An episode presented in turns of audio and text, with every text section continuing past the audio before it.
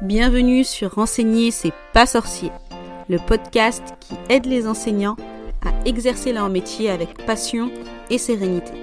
Je suis Samer, enseignante depuis 16 ans et psychopraticienne. Et ma mission avec ce podcast, c'est de t'aider à bien gérer ta classe, à accompagner tes élèves, même ceux qui ont des profils différents, et surtout à t'épanouir en tant que prof.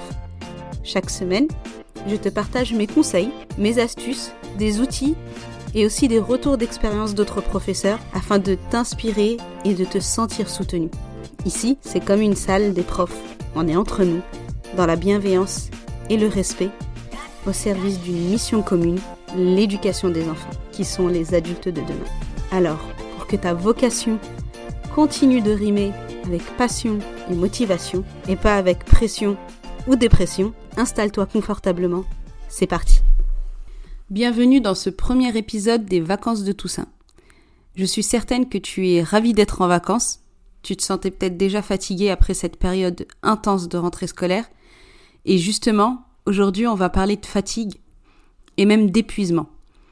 C'est un sujet que j'ai déjà abordé hier de manière plus généraliste, mais aujourd'hui j'avais à cœur de te partager ma propre histoire personnelle et je vais tout simplement te parler de mon burn-out.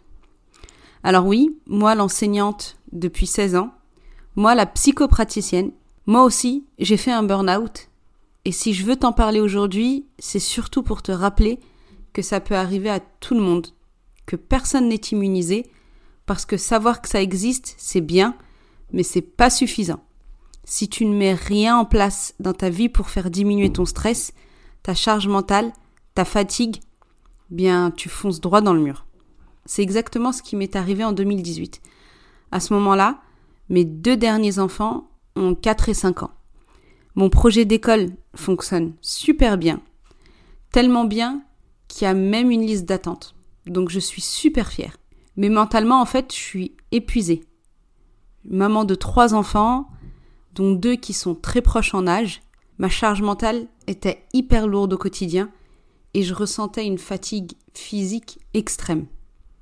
D'ailleurs, ça faisait déjà un an que je sentais que ça n'allait pas trop, que je tirais sur la corde, mais tous les matins, je me rassurais en me disant Samer, il y a bien pire que toi. Tu n'as pas le droit de te plaindre. Sauf que un événement en particulier est venu réveiller toutes ces fragilités. C'était un matin où j'ai appris le décès d'une amie d'enfance. Une amie avec qui j'avais vécu des moments importants, des vacances d'été entières, et cette nouvelle ça m'a fait un choc émotionnel. Et c'est à ce moment-là que tout s'écroule pour moi. Ça devient impossible de me lever le matin. Le moindre petit effort, comme de me réchauffer un plat au micro-ondes ou répondre au téléphone, c'était devenu insurmontable. Et là commencent deux longues années très intenses. Je parviens tant bien que mal à terminer l'année scolaire, mais j'ai dû fermer les portes de mon école à la fin de l'année parce que je pouvais plus tenir en fait. Le plus difficile pour moi à ce moment-là, ça a été d'accepter ma situation, d'accepter toutes ces années de travail pour au final euh, revenir à zéro. Et même à moins que zéro, puisque je suis en surcharge mentale et physique. J'ai mis deux ans. Deux ans à me relever de mon burn-out, deux ans où j'ai accepté, deux ans où j'ai pris conscience, je me suis remise en question, j'ai travaillé sur moi. C'est là que je me suis dit qu'il y avait certainement d'autres enseignants qui vivaient la même chose que moi. Et là, j'ai eu un déclic en fait. Et j'ai décidé d'agir. Je ne voulais pas que ça se reproduise chez d'autres enseignants. Donc vraiment, mon message aujourd'hui, c'est que si toi aussi tu te sens débordé, tu as une charge mentale qui pèse hyper lourd au quotidien, tu sais pas comment t'en sortir, par quoi commencer, tu as beaucoup de difficultés à trouver un équilibre entre ta vie professionnelle et personnelle, n'attends pas de finir en burn-out pour agir. Fais pas comme moi, parce que tu as vu que c'était très très long pour en sortir. Une première chose que je t'invite à faire, c'est déjà de participer à mon challenge gratuit, trois jours pour devenir l'enseignante confiante et sereine que tu rêves d'être, qui aura lieu du 7 au 9 novembre, parce que je vais te partager concrètement des outils, des conseils, si justement tu es dans cette situation où tu as un pied dans l'épuisement et que tu sens que tu t'embourbes et que tu ne sais pas comment t'en sortir.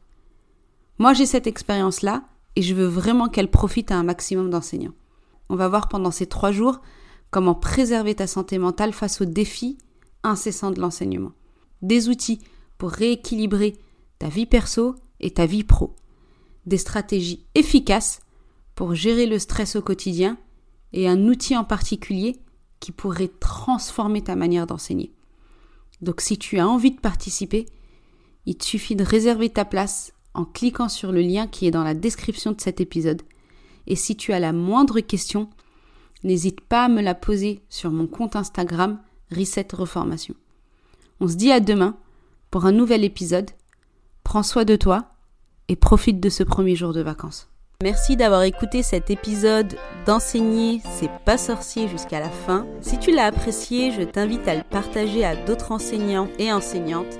Et pour ne pas rater les prochains épisodes, abonne-toi au podcast sur ta plateforme préférée. À bientôt!